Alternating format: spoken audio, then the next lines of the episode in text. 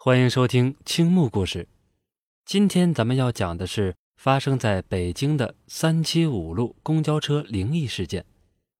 事情发生在一九九五年，北京市三七五路公交车上，十一月十四日晚十点左右，一辆三七五路公交车从圆明园车站路过。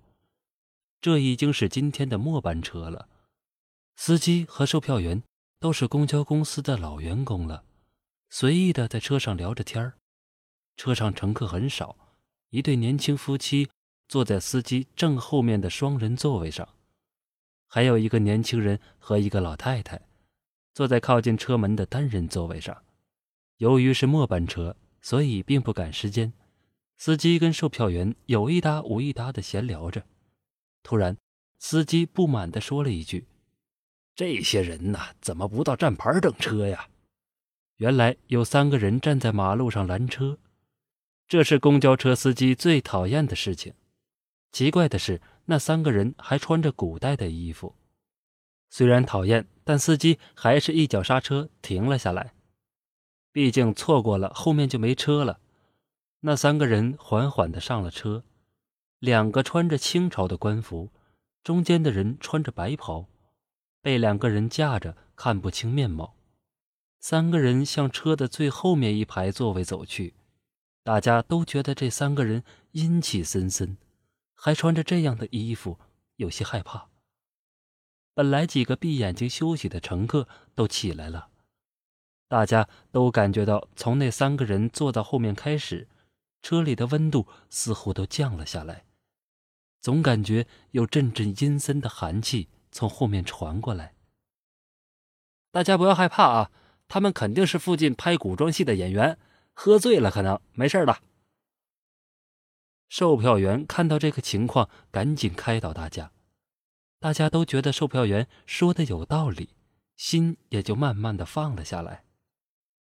过了两站，那对坐在驾驶员后面的小夫妻下了车。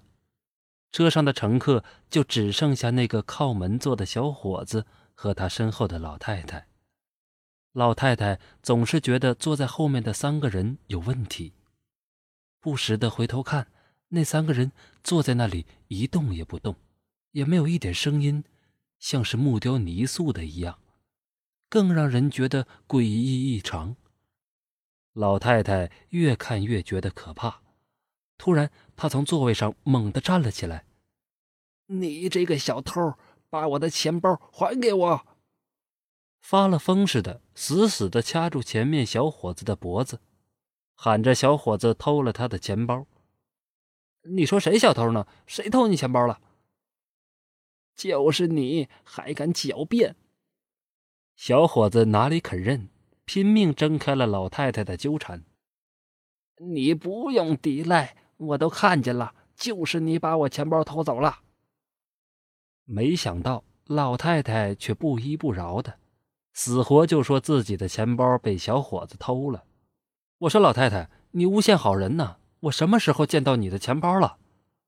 弄得小伙子百口莫辩，说不清楚。就是你，这前面呢就是派出所，跟我下车，我找警察去。去就去，我没偷东西，到哪里评理我也不怕。就这样，两个人拉拉扯扯的就下了车。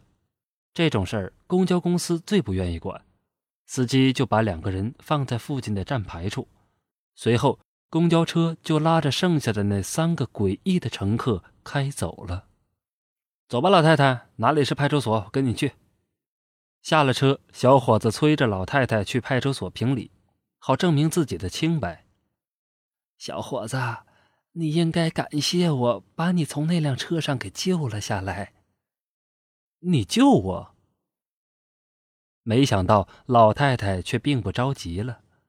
老太太说：“刚才她在车上回头看，一阵风吹过，坐在后座上那三个人的袍子被吹了起来。她看到那三个人都没有腿。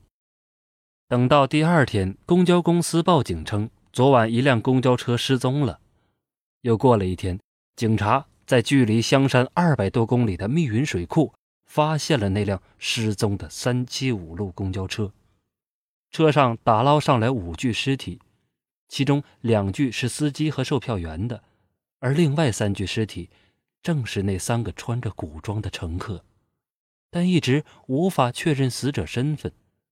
令人感到诡异的是，那三具尸体已经是高度腐烂，应该是死了很久才会这样的。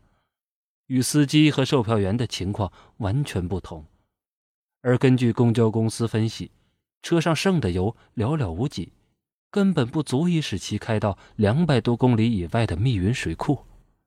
警察在打开油箱时，竟发现了类似人血的液体。那个小伙子和老太太很快被找来，了解了当晚的情况。警察根据老太太和小伙子提供的线索。调取了公交车最后出现的地点到密云水库所有路口的监控录像，竟然都没有发现这辆出事的三七五路公交车。这件事啊，到现在也没有一个合理的解释。